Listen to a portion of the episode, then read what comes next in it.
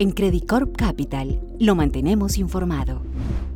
Bienvenidos nuevamente al podcast de Credit Corp Capital. En esta ocasión hablaremos sobre las presiones inflacionarias, los ajustes de la tasa en la política monetaria de la Reserva Federal y la actuación de los bancos centrales de la región. En un contexto en donde la guerra en Ucrania sigue presionando al alza la cotización de las materias primas, incluyendo el precio de los fertilizantes y algunos bienes agrícolas, la evolución de la inflación y las decisiones de los bancos centrales siguen siendo el foco de atención de los inversionistas. Al respecto, la postura de la Reserva Federal sigue siendo central en el análisis. Recientemente, en el mes de marzo, la Reserva Federal dio inicio formal al proceso de normalización de la política monetaria que había anunciado en el mes de enero. En marzo decretó un incremento de 25 puntos básicos en el rango efectivo de la tasa de referencia, además de dar por finalizado el programa de compra de activos que se había instalado en el marco de la pandemia. Adicionalmente, la Fed sugirió que tan pronto como en el mes de mayo podría darse inicio al desmonte gradual de la hoja de balance, en un esfuerzo por retirar liquidez y de esta manera ayudar a contener las expectativas de inflación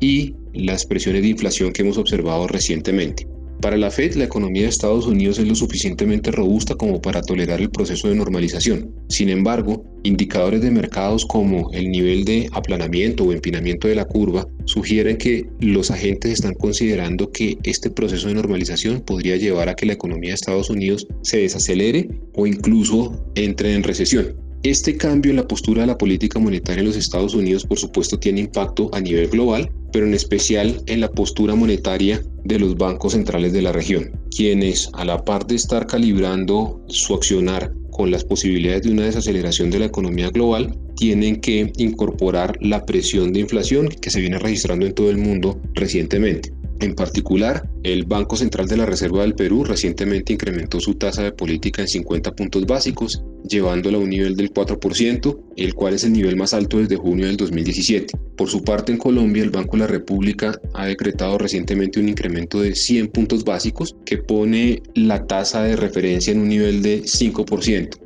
Algo similar se registró recientemente en Chile, en donde el Banco Central incrementó en 150 puntos básicos su tasa para ubicarla en niveles del 7%. Es un contexto desafiante para las autoridades económicas, para las autoridades monetarias principalmente, y el contexto que plantea el curso de acción sugerido por la Reserva Federal, pues sugiere que en los próximos meses seguirían registrándose incrementos en las tasas de política, aunque no necesariamente al mismo ritmo que se han visto recientemente.